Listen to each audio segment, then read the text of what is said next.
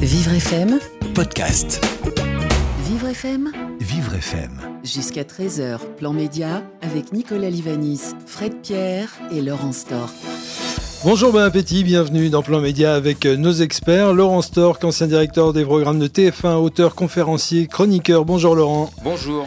Et avec Nicolas Livanis, animateur radio, concepteur, rédacteur, spécialiste du digital. Bonjour. Bonjour. Ça va Nicolas Ça va, ça va et vous Eh, Très bien, on va parler médias donc, et pas uniquement de télé, on va parler de tous les médias, hein, que ce soit euh, télévision justement, la radio, le web, les séries, euh, les réseaux sociaux, la presse, pourquoi pas le théâtre, et euh, vous pouvez réagir à tout moment à l'antenne en nous appelant au 01 56 88 40 20, et sinon vous pouvez aller sur la page Facebook de Vivre FM, et puis dans Plan Média, on va découvrir aussi l'envers du décor, vous verrez, on va parler entre autres aujourd'hui de Benjamin Griveaux qui fait beaucoup de vues avec euh, son intimité, la, police qui résout euh, des, euh, des délits grâce à Facebook. On va parler également des émissions de plateau qui font de plus en plus d'audience. On va parler de le live, une, le net qui, comment on peut dire, Nicolas Qui a fait un échec euh, Vous assez directement. oui. On va revenir sur les raisons, c'est ça le plus On va parler du live donc, et puis euh, on va parler de cinéma également, de Greta Thunberg, et puis on parlera également de nos, euh, tous nos appareils qui nous surveillent et comment faire pour euh, que ça n'arrive pas. On en parlera en fin d'émission avec euh, un de- jo- des journalistes de la rédaction de Vivre FM. C'est Plan Média jusqu'à 13h sur Vivre FM.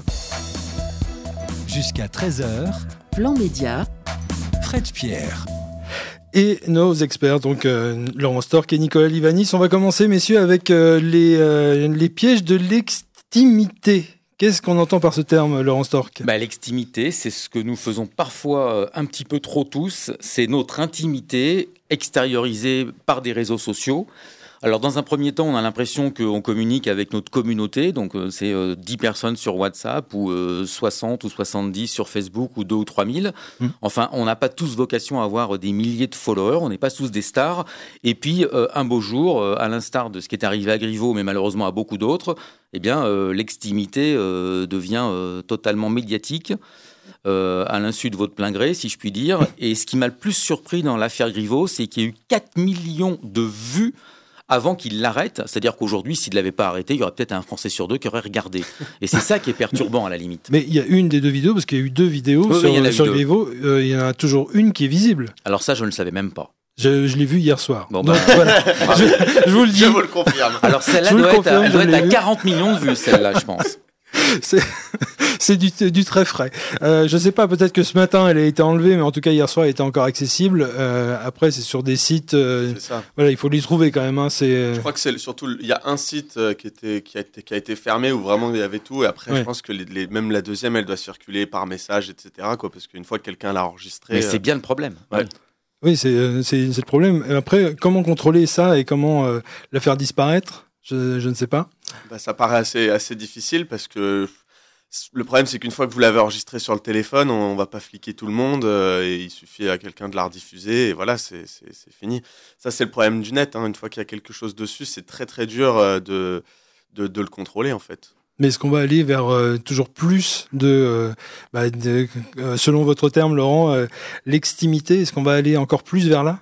Bah, moi, j'ai deux enfants, donc je, leur dis d'être très vigilants, mais il est clair aujourd'hui que la génération digitale native, quand ils vont demander des emplois à l'embauche dans, je sais pas, dans deux, trois ans, peut-être même moins, il est évident que les DRH vont tous aller regarder euh, sur Facebook. Encore que maintenant, c'est démodé Facebook sur cette génération-là, Mm. mais ils vont avoir accès euh, à tout ça. Et la photo, euh, quand elle avait euh, 14 ans et demi, à une fête de la bière, je sais pas quoi, ça va leur retomber dessus comme des boomerangs. Donc, quand même, l'extimité, Artung, quoi. Attention. Alors que tout le monde a une vie privée et puis euh, Bah oui, mais euh, la problématique, c'est moi, c'est pour ça que je trouve que le cas Griveaux, au-delà de son cas, il est hyper intéressant parce que il met l'emphase sur, une- sur quelque chose quand même qui est super dangereux. C'est un peu comme une correspondance au 19e siècle. Moi, j'ai toujours été, j'en lis parfois, mais quand vous lisez la correspondance de quelqu'un qui s'adressait donc à une autre personne, c'est toujours un peu euh, bizarre. C'est de l'extimité avant la lettre. Parce que quand Napoléon écrivait à ses maîtresses, c'était pas censé être lu par Laurent Stork euh, 200 ans plus tard. Oui. Mais c'était quand même un peu plus rare et difficile à faire. Et puis il y avait un droit d'auteur, il y avait un droit de regard. Là, aujourd'hui, vous vous retrouvez euh, livré à la vindicte et ça peut arriver à n'importe qui. Alors, est-ce que aujourd'hui il faut se méfier? Bah, C'est vrai que il y a certaines photos qui sont prises dans des contextes, euh, ben, on n'aimerait pas qu'elles soient prises. Quoi. D'ailleurs, ça y est, il commence à y avoir des, des, des réunions de jeunes 18-22 ans sans portable. Ah oui. Ah bah oui, oui il, faut, bien sûr. il faut que les comportements, de toute façon, s'adaptent à, à ça, parce que les réseaux sociaux, ils vont pas le faire, ils n'ont pas forcément à le faire, et je pense que les, les gens vont, vont, vont retenir eux-mêmes les leçons et vont commencer à s'éduquer. Ça, ça s'est déjà fait, il y a déjà de plus en plus de sensibilisation, etc. Les gens laissent un peu moins traîner. Avec euh, les R- la RGPD, etc., les gens entendent parler en Il y a fait. quoi RGPD, donc c'est la loi de protection des données qui est, qui est sortie euh, il n'y a pas longtemps en fait sur toute l'Europe et qui euh, alors embête beaucoup évidemment euh, les publicitaires etc sur internet parce que on- ça, ça réduit vachement le nombre de données mais ça protège euh, quand même euh, les utilisateurs et ça les a sensibilisés aussi je pense. C'est à dire que maintenant ils savent que le- les données elles vous appartiennent pas en fait. Quand vous les mettez sur Facebook Facebook il vous le dit. Maintenant que tu le mets euh, ça appartient à moi. Ta photo en fait il peut la retirer si vraiment euh, elle, elle, elle vous met pas à votre avantage, etc. Si c'est si- s'il y a quelque chose dans la loi, mais il peut il peut la garder. Hmm. Et donc euh, je pense que les comportements vont vont, vont s'adapter et doivent s'adapter en fait. Et puis on a vu aussi une, une tendance euh, qui commence déjà à, à retomber, mais euh, sur Snapchat, vu que les, les photos restent très peu de temps, euh, beaucoup de, de jeunes ont, ont cru qu'ils pouvaient mettre euh, des photos, justement des sextapes ou euh, des, au moins des photos. Euh, ça dure pas longtemps, c'est pas grave, sauf que les quelques secondes suffisent à faire une, copie d'écran. C'est ça et ça c'était ça. Moi je je sais pas si c'est possible, mais je me suis déjà dit que peut-être les, les, les plateformes euh, pouvaient faire pouvaient faire cet effort de limiter les captures d'écran, d'essayer de voir comment on peut essayer de limiter au maximum les captures d'écran parce que je trouve que c'est pas honnête Mm. si le réseau comme justement Snapchat promet un peu, c'est un peu la promesse Oui, du truc, c'est pour ça que ça marche. S'il promet de que ce soit voilà très éphémère, si derrière il n'a pas un, un système qui empêche les captures d'écran, alors je pense que ce sera toujours possible, mais au moins limiter que tout le monde puisse le faire. Après, le hacker, s'il veut le faire, il le fera. Mais euh, limiter ça, je pense que ça peut être limite quelque chose qu'on peut demander aux réseaux sociaux, euh, voilà, plus que de, de les censurer directement en fait. D'accord. Ah, a priori, un Français sur trois a déjà envoyé euh, quelque- une, un- un- un- une photo de lui ou un film de lui euh, euh, érotique. D'accord.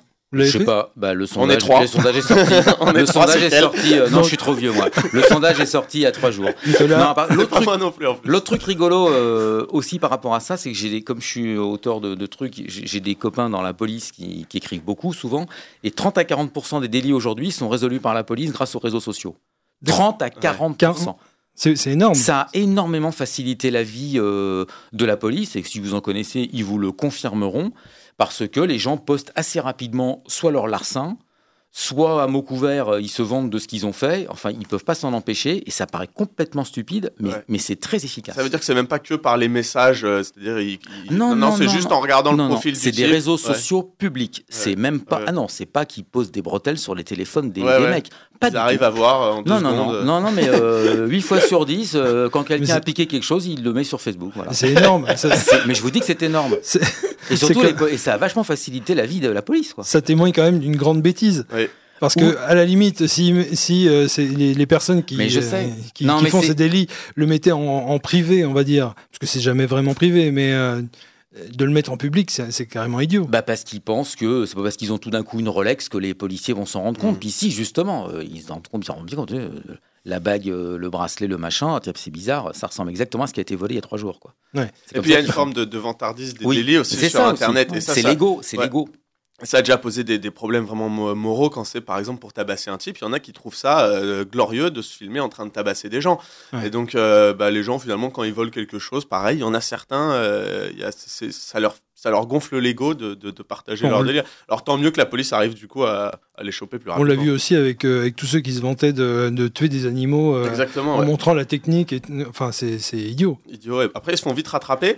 Tant mieux. Et, et pareil, euh, je pense que ça peut amener une forme de régulation, pareil, des comportements, parce qu'après, les gars, ils sont stigmatisés. Les types, qui ont, quand, qui ont- quand ils touchent un chaton, il y a tout le monde qui leur tombe dessus. Ah mais normal, pas les. Ah, chatons. c'est normal, je Don't dis. fuck with cats. non, mais je dis, je dis pas que c'est pas normal. Mais du coup, ça, ça, je pense qu'il va y avoir aussi une adaptation des comportements. Et tant qu'on est sur euh, les réseaux sociaux, euh, Laurent, vous vouliez aborder aussi euh, l'armée israélienne Bah qui oui. est espionnée. Il y a quatre jours, euh, j'ai entendu que l'armée israélienne était, des soldats de l'armée israélienne avaient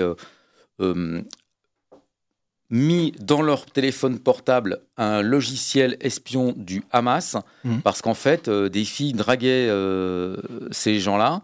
En fait, c'était des, des soldats espions euh, ennemis. Et comme les filles avaient l'air euh, assez, euh, n'avaient même pas, pas froid aux yeux et Mhm. qu'elles se faisaient passer pour euh, sourdes, donc euh, ils pouvaient pas leur parler en vrai. Ils, ils- ils commençaient à télécharger euh, le logiciel. Euh, après, il se passait plus rien avec les filles. Par contre, ils étaient vraiment espionnés. Donc Ah, l'armée ouais. israélienne a, a expliqué à ses soldats qu'il fallait que, voilà, quand ils se faisaient draguer de manière un peu bizarroïde, surtout par des filles euh, qui étaient un peu sourdes, il fallait qu'ils s'abstiennent. Donc c'est le point faible de tout le monde, quoi. Ça a été le point faible de Benjamin Griveaux, ça a été ça. le point faible des soldats ça- israéliens. C'est pour ça que j'en ai parlé à Fred. au- les parce, que, parce que c'est lié à cette émission. Ouais, ouais. Ah, exactement. Bah oui, il faut se méfier. Enfin, je veux dire, là, quand on a ce genre de. Mais c'était des soldats, en plus des simples soldats. C'était pas dégradé du tout. Mm. C'était vraiment des gens. euh, bon, bah, une fille draguée, pourquoi pas, quoi. Mais ils sont pas du tout méfiés. hein. Comme quoi, ça mène le monde. C'est Ouais. ça. Ce sera la conclusion de cette première partie. Dans un instant, on va parler euh, du succès des émissions de plateau. Euh, on, on revient dans un instant sur Vivre FM pour Plan Média. Jusqu'à 13h, Plan Média, Fred Pierre. Avec nos deux experts médias, Laurent Stork et Nicolas Livanis. Tous les trois, on va aborder maintenant euh, les. euh, on va parler de télé avec les émissions de plateau qui euh, ont un nouveau succès, un nouvel euh, élan, euh, Laurent. Bah oui, je zappais, euh, je zappais en prévision de cette émission. Je me suis dit, tiens, mais c'est marrant, il y a du plateau partout. C'était très, très Alors, démodé il y a une Qu'est-ce qu'on appelle exactement une émission de plateau? Une émission de plateau, c'est une émission en général en direct avec des chroniqueurs, avec des micros. C'est un peu de la radio filmée en fait, hein, Ouais. avec quelques magnétos au milieu et chacun euh, exprime son opinion et c'est plus ou moins euh, agité. C'est quoi C'est pense- quotidien C'est euh, c'est à vous Enfin, C'est très souvent quotidien, exactement, comme c'est à vous. Et moi, je me demande s'il n'y a pas un effet Hanouna quand même. Je pense que Hanouna a rendu ses lettres de noblesse à ce genre d'émission de plateau. En radio, il y a les grandes gueules. Mhm. Et puis peut-être que c'est l'air du temps. Le politiquement correct doit fatiguer un peu nos contemporains. Ouais. Alors qu'avoir quelques personnes autour d'un plateau qui, tout en restant euh, polis, euh, peuvent un peu s'emporter et, et avoir des opinions sur les choses, euh, je pense que c'est de nouveau à la mode. Mais là, c'est clairement à la mode. Il y en a pratiquement une par chaîne de télévision. Oui, il y en a sur Arte aussi. Enfin, Il y en a partout. Oui, oui, et surtout, s'il Et y en souvent a, à et elle 19h marche. Et elle marche. Et souvent à 19h. Et nous-mêmes, tous les trois, on est en train d'en faire une d'ailleurs. Oui. Mais, euh, On n'a pas de ouais, caméra. Et Christophe de Chavannes faisait ça très bien il y a une vingtaine d'années. Ça avait été quasi en désuétude. Et je pense effectivement qu'il y a un petit effet Hanouna, ouais, quand même. Ouais. Et, et- et sur, le- sur ce, que, tu- ce que Laurent disait sur le, le politiquement incorrect aussi, je pense que c'est vrai. D'ailleurs, il y a pas mal d'éditorialistes de, ces, euh, de, de ce genre d'émissions qui en ont fait aussi un peu un, un- un business et un personnage qui vont un peu se construire, euh, soit le personnage du tonton réac, euh, voilà, Mm. soit le personnage de l'écolo de service. Parce que bah, voilà, les gens ont besoin de ça, ils ont besoin un peu d'entendre Le des, tonton des réac, vous pensez à quelqu'un en particulier ou- Oh, il y en a pas mal, ouais. Parce que dans a vos yeux, j'ai l'impression qu'il y a une image. Ah, j'en ai deux, trois, ouais, ouais. Il y a, y. Pascal Pro, Éric Zemmour, enfin voilà, qui, qui vont euh, comme ça se construire un peu en, en, en provocation, en fait, du, du Il y a aussi. Pas en tonton Réac, mais Ouais, Barbier aussi fait son fond de commerce avec Alors, ça. Ouais, alors Barbier, pour le coup, lui, c'est un peu, c'est- pas le tonton Rex, c'est vraiment le libéral euh, complètement euh, ça. de- de- dé- désinhibitionné, en fait, de, de tout. Désinhibé. désinhibé, pardon, euh, de tout. Et, et je pense que, ouais, du coup, les, les gens euh, aiment bien, euh, aiment bien ça. euh, ça leur fait du bien d'entendre. Moi, j'ai déjà vu que, bah, justement, mon tonton qui écoute euh, ce genre d'émission, des fois. euh, Parlez-nous de votre des tonton, fois, Nicolas. quand, quand il, quand il entend justement des, des, des gars qui, qui, qui ont une opinion assez tranchée et tout, qui disent des trucs peut-être il y a 5 ans passaient pas à la télé, Ouais. il fait oh comment il y va lui et tout. Et donc je pense que ça, ça plaît peut-être à, à, à certains d'avoir au moins une, une- peut-être une plus grande liberté de parole en fait. Oui, Ouais, parce que ça- pendant, ça- pendant longtemps, justement, on a, on a vu que les, les chaînes, euh, pas, pas boycottées, mais Mm. euh, empêchaient les, les chroniqueurs euh, en général de, de parler librement. Mais ça voyez- marchait pas surtout. Mm. Moi, Ah j'avais testé ça à l'époque. C'était cheap, quoi. Parce que alors, il y a deux, il y a deux points positifs pour les chaînes, c'est que c'est pas super cher à produire. Mm. Ah bon, Et- on aurait pu croire, parce qu'il Bah y a beaucoup d'intervenants quand même. Y a... Oui, mais ils sont pas très bien payés. Ah oui. Bah, vous le savez quand même. cher, c'est la Vous êtes au courant qu'on n'est pas très bien payé Moi, je le sais, ou qu'on mais, n'est euh, pas payé d'ailleurs, bah combien alors- on est payé sur, sur ces plateaux? Les, les Ah, chroniqueurs sont payés à peu près Franchement, combien? ah, il y en a qui sont pas payés. Ah bon? Ah non, il y en a vraiment qui sont pas payés. Après, quand ils viennent souvent, ils sont forfaitisés au mois. Ouais. Et sinon, je sais pas, c'est en centaines d'euros, quoi. C'est pas, c'est pas toujours énorme. Sinon, ils, Ah, font la- ils, font, ils font leur promo, quoi. Souvent, si c'est des philosophes, euh, des sociologues et tout, souvent, c'est parce qu'ils ont un, un bouquin euh, qui est en cours et tout. donc, euh. Mais euh, chez, vous parliez de, de l'effet Hanouna, donc on va, on va donner l'exemple chez je lui. connais pas leur salaire. Euh, Non, je sais pas. Parce qu'ils sont, ils sont tous assez récurrents, on va dire. Ils sont, Ouais, mais ils euh, sont salariés. je quand ils, ils aiment pas ne plus être invités parce qu'ils sont payés à la, à la pige. Donc quand ils sont moins invités, ils sont moins payés. Donc pour les punir, quand Hanouna il, les- il les invite plus, ils sont moins payés. Sympa. Mais euh, ça reste, quoi qu'il en soit, ce sont pas des émissions très chères à produire. D'accord. En revanche, vous avez euh, bon, vous êtes en direct. Bah, c'est vrai que parfois ça ressemble. a- en plus, il y a de moins en moins, il y a de moins en moins de magnétos, donc il y a de moins en moins d'images qui sont envoyées. Mhm. Donc mon sentiment, comme je pense que c'est des gens qui regardent beaucoup les audiences, c'est que ce qui plaît aux gens, c'est vraiment de voir d'autres gens débattre. Je D'accord. pense que c'est un, fait de société aujourd'hui contemporain. Parce que si on, on prend l'exemple de, de quotidien, par exemple, des Oui. reportages, il y en a, Là, il y quand en a même pas mal. énormément. Oui. Il y, a, Oui. il y a de la production derrière. il y a- Exactement. Mais les il y a deux un coût. Elles sont en concurrence, mais elles sont pas tellement comparables. Il y en a une qui est plus quand même de l'info et plus l'autre plus du divertissement. Ouais. Mais, euh, mais Hanouna, lui, par contre, il n'envoie pas tant de magnéto que ça. hein. Il y a beaucoup, beaucoup de débats euh, de chroniqueurs. Et il faut lui rendre hommage parce que c'est France 5, qui a quasiment maintenant 10 ans, Mm. qui, a, qui a tenté cette expérience à l'époque, ou France 4 d'ailleurs, Oui, pardon. c'était France 4. c'est France 4 avec Hanouna, et la, et la mayonnaise a pris, vraiment bien pris. Quoi. Et Hanouna d'ailleurs a même adapté euh, ça. Il, il s'est aussi euh, mis au, poli- au politique, au débat politique. Exactement. Euh, après quoi, après ce, après les ce TPMP, il a fait l'émission Balance ton poste où là c'est c'est pareil, c'est il a pris un format qui est beaucoup plus sur l'actualité et le politique. Je pense qu'il est très inspiré de De Chavannes, qui le faisait super bien il y a 20 ans. Mais Est-ce qu'Hanouna le fait aussi bien? Ouais, ah bah oui. Oui. Bah, il le fait aussi bien contemporain, quoi. Bah, pour moi, c'est un peu comme un nouveau de Chavannes, Hanouna.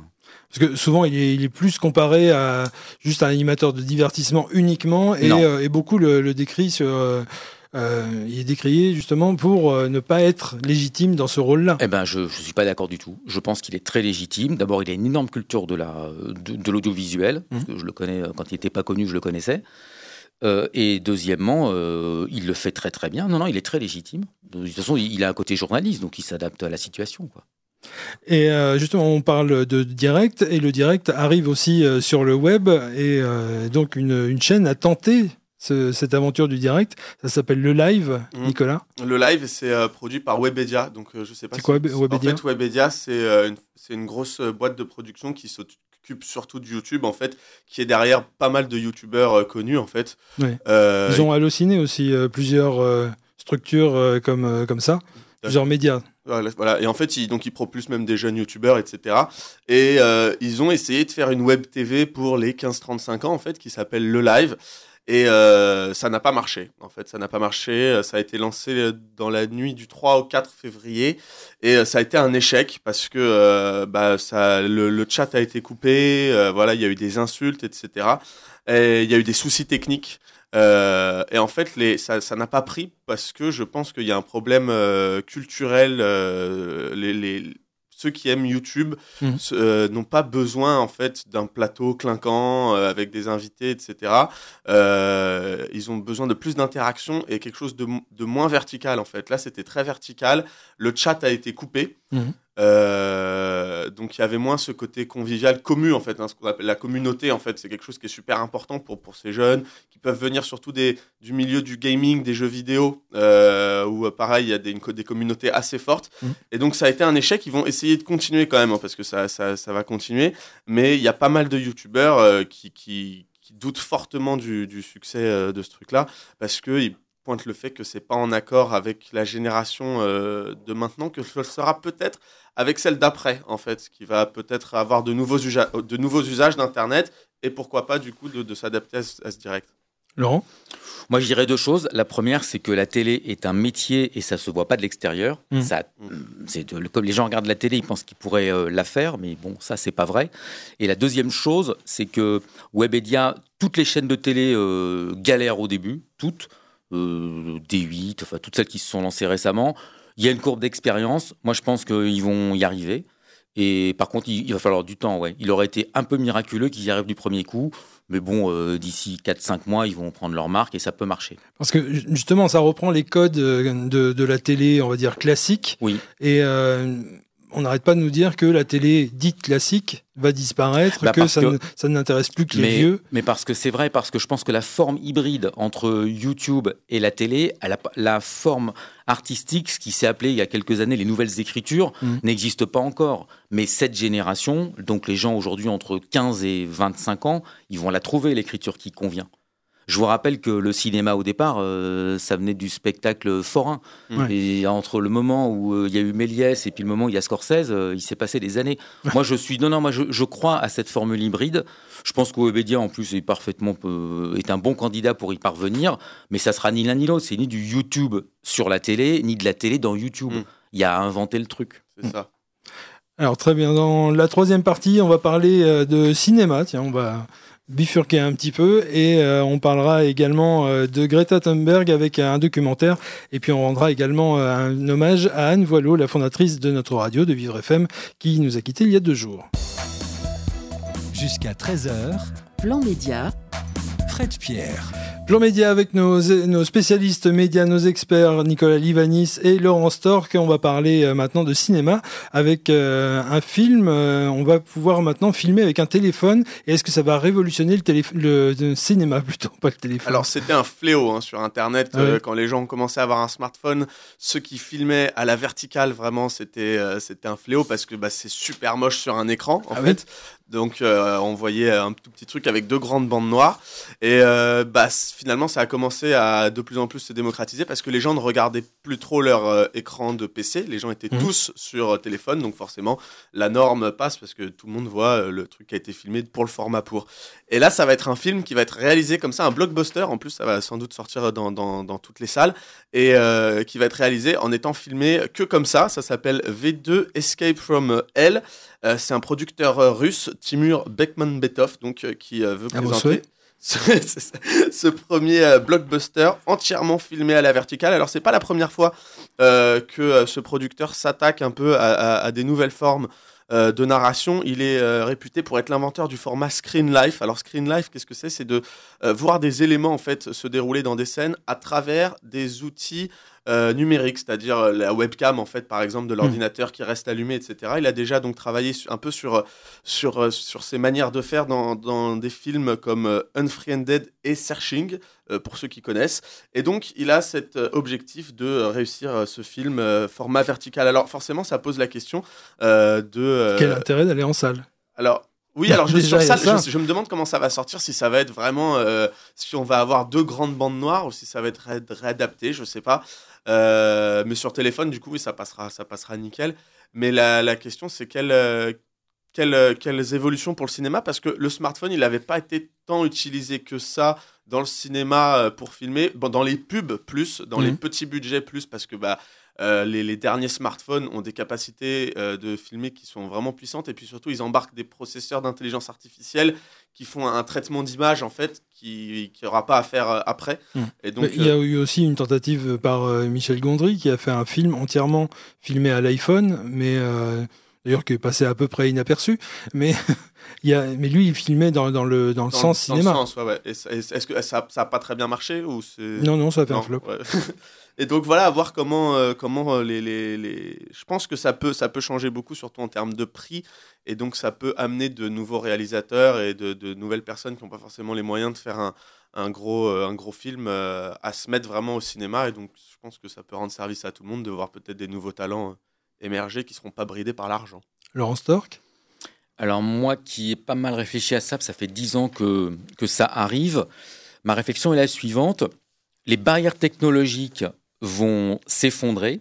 La dernière qui existait, c'était pas l'image, mais le son. Mhm. Le son pris en dehors des technologies du cinéma était pourri, et ça y est, il est de moins en moins. Donc on se retrouve comme en peinture, c'est-à-dire qu'aujourd'hui, tout le monde peut acheter pour pas très cher une toile, des pinceaux euh, et de la peinture. Donc maintenant, les barrières à l'entrée, elles vont être artistiques et humaines, c'est-à-dire que ça va être euh, est-ce que le script est de qualité? Donc les auteurs vont avoir une importance démente et en série, c'est déjà le cas. Mm. Et deuxième point, la capacité à bien diriger des comédiens. Mm.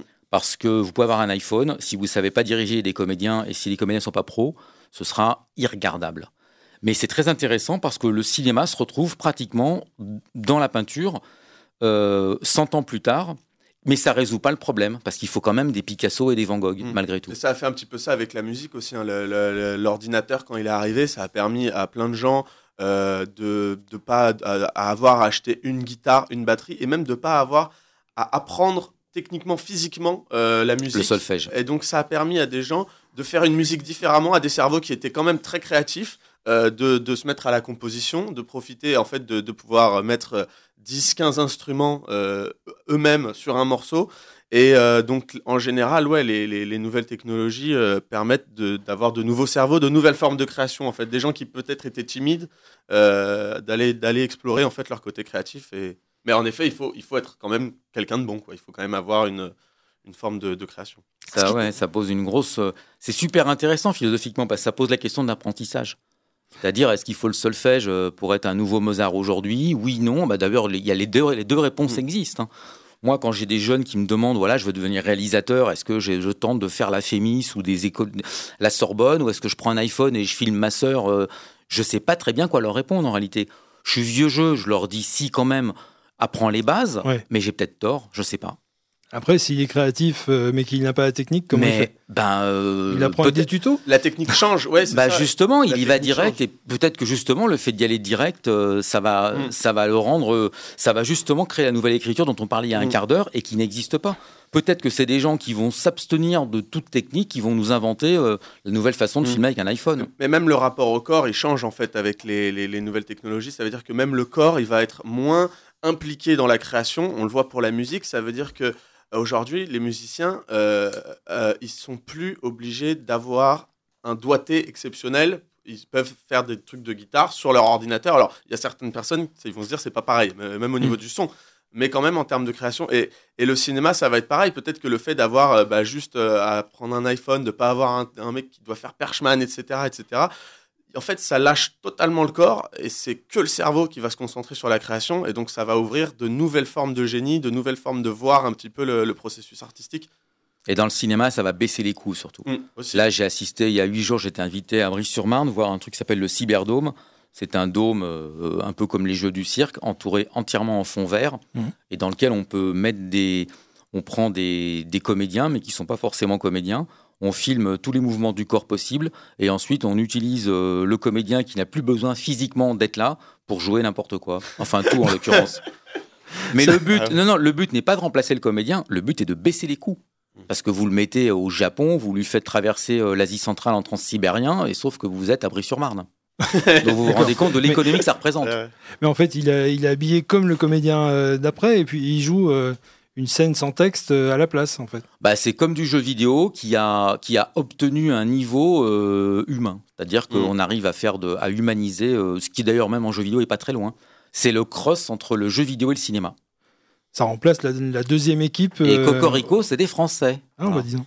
Ah, parce que c'est une évolution alors. Parce Ah que bah oui, j'avais oui, l'impression oui. un peu que vous en parliez euh, Non, non, c'est une façon, euh, façon critique. Ben, euh, parce que non, c'est pas critique, c'est admiratif d'un point de vue technologique et point d'interrogation d'un point de vue artistique. Ce sera ce qu'on en fera. Très bien. Vous ne bougez pas, puisque dans un instant, on va parler de nos appareils, justement nos téléphones, on en parlait, mais on va en reparler d'une autre façon dans un instant. Sachez que potentiellement, et c'est même pas potentiellement, c'est sûr, ils nous espionnent, et on va en parler justement juste après avec un de- des journalistes de la rédaction de Vivre FM, c'est dans Plan Média, tout de suite après ça. Jusqu'à 13h, Plan Média, Fred Pierre. Avec nos experts médias, Laurent Stork et Nicolas Livani, c'est juste avant de, de parler euh, de nos euh, appareils euh, comme le téléphone euh, portable, on va juste euh, prendre quelques minutes pour euh, parler d'Anne Voileau. Elle était journaliste de formation, elle était la fondatrice de Vivre FM, c'est elle qui l'a créé il y a 15 ans. Elle était également mannequin international dans les années 60, 70, puis elle a créé un magazine sur les minéraux. Son second magazine s'appelait Être Handicap Information, a été le premier à parler de handicap avec des pages en couleur et des photos en couleur. C'était une révolution à l'époque car le handicap par convention devait être en noir et blanc uniquement.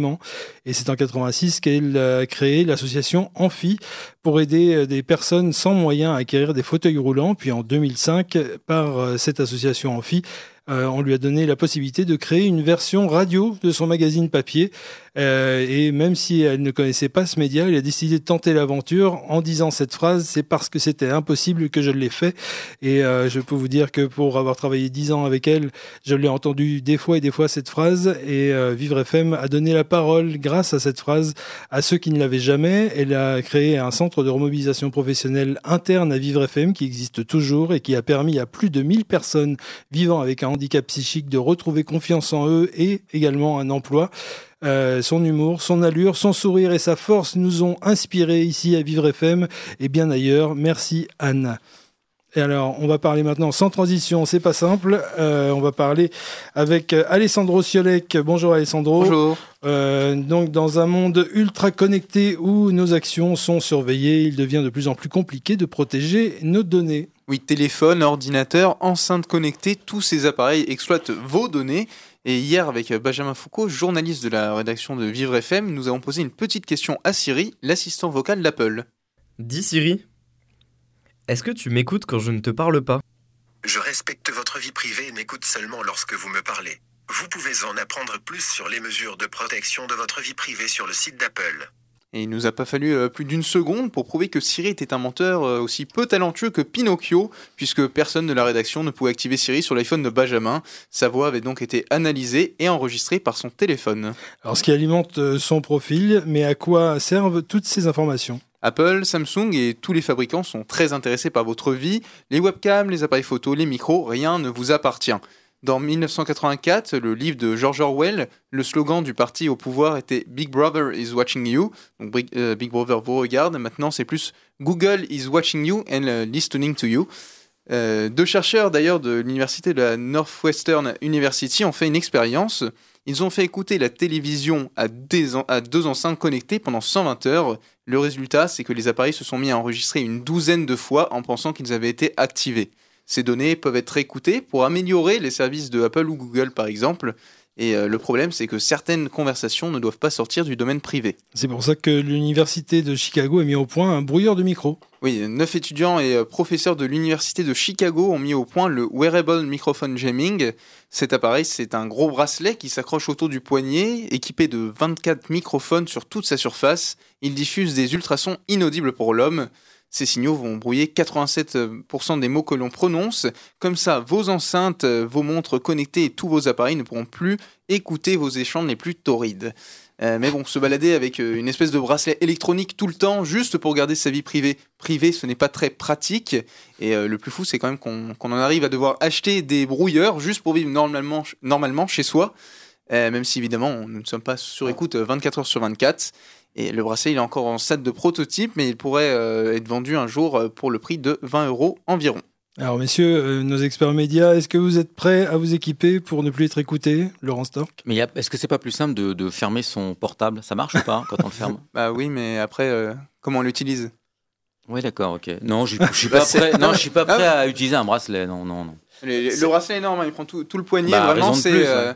c'est, euh, on a l'impression de- d'être un, un fugitif quoi, en, en cavale et qu'on garde le, le bracelet électronique à, à la cheville pour être repéré. Non, mais ce qui a été dit, c'est très bien. C'est oui, mais dans ce cas, comment on l'utilise? Et, et, euh, ça, les, les- les géants du web le savent très bien. C'est que c'est pas illégal, c'est dans les conditions d'utilisation. Vous avez besoin d'utiliser, vous acceptez les conditions. Que personne ne lit. Et en fait, euh, on a, c'est pas euh, légalement, on n'a pas, on n'est pas obligé de vivre avec un téléphone, etc. C'est pas un besoin vital. Donc c'est un choix de consommateur, de consommateur qu'on fait, de d'utiliser ces services en contrepartie de ça. Et puis c'est la phrase quand c'est gratuit, c'est vous le produit. Parce qu'en fait, euh, en, en- en l'utilisant, on produit, on produit des données. Ces données, à quoi ça sert Ça sert à faire de la publicité ensuite. C'est vendu à des annonceurs. Et je crois qu'on peut être assez heureux. euh, je crois que c'est la seule raison pour laquelle on peut être heureux que des entreprises soient plus riches que des États. Parce que du coup, pour l'instant, c'est les entreprises qui arrivent à payer ces données. Euh, et les- parce que les États ne peuvent même pas concurrencer avec les prix qui sont payés pour faire de la publicité. Mais le jour où euh, des États plus totalitaires euh, auront envie de payer ces données, je suis pas sûr que les GAFA euh, vont entrer dans une éthique de oula, c'est pas très bien quand même pour la démocratie, je pense qu'elles seront vendues. Et là, ce sera peut-être encore plus dangereux. Et euh, c'est c'est pas seulement nos téléphones d'ailleurs, hein, vous l'avez précisé euh, Alessandro au début de la, de la chronique, euh, c'est aussi euh, les ordinateurs, les enceintes connectées, c'est vraiment tous les... euh, Oui, euh, les. Alexa, euh, tout, tout ce qui, tout ce qui nous entoure, en fait, euh, bah, peut, euh, peut avoir un impact sur, sur nous et, et nous écouter. Moi, j'en- je pense en avoir fait les frais. On a une discussion hier en rédaction, on n'était pas tous d'accord, mais euh, la majorité d'accord avec moi. C'est que euh, quand on parle à côté de son téléphone, eh bien, euh, le micro, même s'il n'est pas activé, il nous entend. Et moi, quand j'ouvre Instagram, ce que j'ai dit avant, sans avoir fait aucune recherche dessus, eh ben, j'ai des pubs par rapport à ça. Mmh, ouais, ouais. Donc, normalement, il n'y a pas de, de micro-ciblage de la part euh, de Huawei ou d'Apple. Mais bizarrement, moi, quand je vais euh, sur, euh, sur les réseaux sociaux, même si évidemment j'ai un, un profil de consommateur qui a été créé, et bah, même sans en avoir fait aucune recherche, donc aucun cookie ni rien, Mm. et bah, euh, j'ai des pubs sur ça. Vous pensez vraiment que c'est pas un hasard? Je suis peut-être naïf, Ouais, mais si, peut-être que je suis totalement parano euh, ou que je spécule, hein, je- c'est peut-être le cas, mais euh, force est de constater qu'avec euh, d'autres collègues, c'était la, la même chose. Et moi, ça m'arrive souvent, donc je me pose la question. Après, je, c'est pas une information vérifiée, c'est ce que je vis moi. c'est votre euh, ressenti. Mais c'est pas le seul, parce que moi, en, en expérience comme ça, euh, j'avais une époque où je voulais un peu retourner à- en adolescence et je voulais me racheter des rollers. Et je recherchais des rollers sur Internet. Et j'appelle mon meilleur pote et je lui parle un peu de ce que je fais en ce moment et tout. Et je lui dis, euh, et puis je cherche des rollers. Là, il me dit, ah, mais c'est toi Il me dit, j'arrête pas de voir des pubs. Faites un cadeau à votre ami. Faites un cadeau à un ami avec des paires de rollers. Et je comprenais pas pourquoi. Et je- mais comment ils savent? Parce que on est amis sur Facebook à la limite, mais je vois pas comment ils arrivaient à, à faire le lien. Et alors, en ter- si c'est un hasard, en tout cas, il y a Ta mère lui a dit. Ouais, c'est ça. Et lui, après, il a cherché des rollers. Laurent, qu'est-ce que vous en pensez? C'est un hasard ou c'est euh, ou tout ça et, et sur écoute? Euh, moi, je serais volontiers paranoïaque à penser que ce n'est pas un hasard. Après, ce qui me rassure, c'est de toute façon comment écouter ces milliards de conversations, quoi? Ouais. Quand bien même ils les, ils les mettent quelque part, je ne sais pas qui va les écouter. Alors, je sais, il y a l'intelligence artificielle, mais après, il faut l'exploiter. Enfin, Ils vont pas les ce stocker. en qui va plus. nous sauver, je Mm. pense, c'est la masse, quoi, la quantité. Mm. Après, c'est sûr, quand on veut cibler quelqu'un, là, en revanche, c'est facile. ouais. Fait tomber. Bon, vous avez acheté vos rollers finalement? Non, finalement, j'ai lâché l'affaire. Ouais. Pas... C'était le côté sportif qui me dérangeait, je pense. Ah oui, ça doit être ça. Merci Nicolas Livanis, euh, merci Laurent Stork, Alexandre, Alessandro, merci beaucoup. Euh, Plan Média, c'est fini pour aujourd'hui et on se retrouve euh, très bientôt sur Vivre FM à midi. Vivre FM Podcast.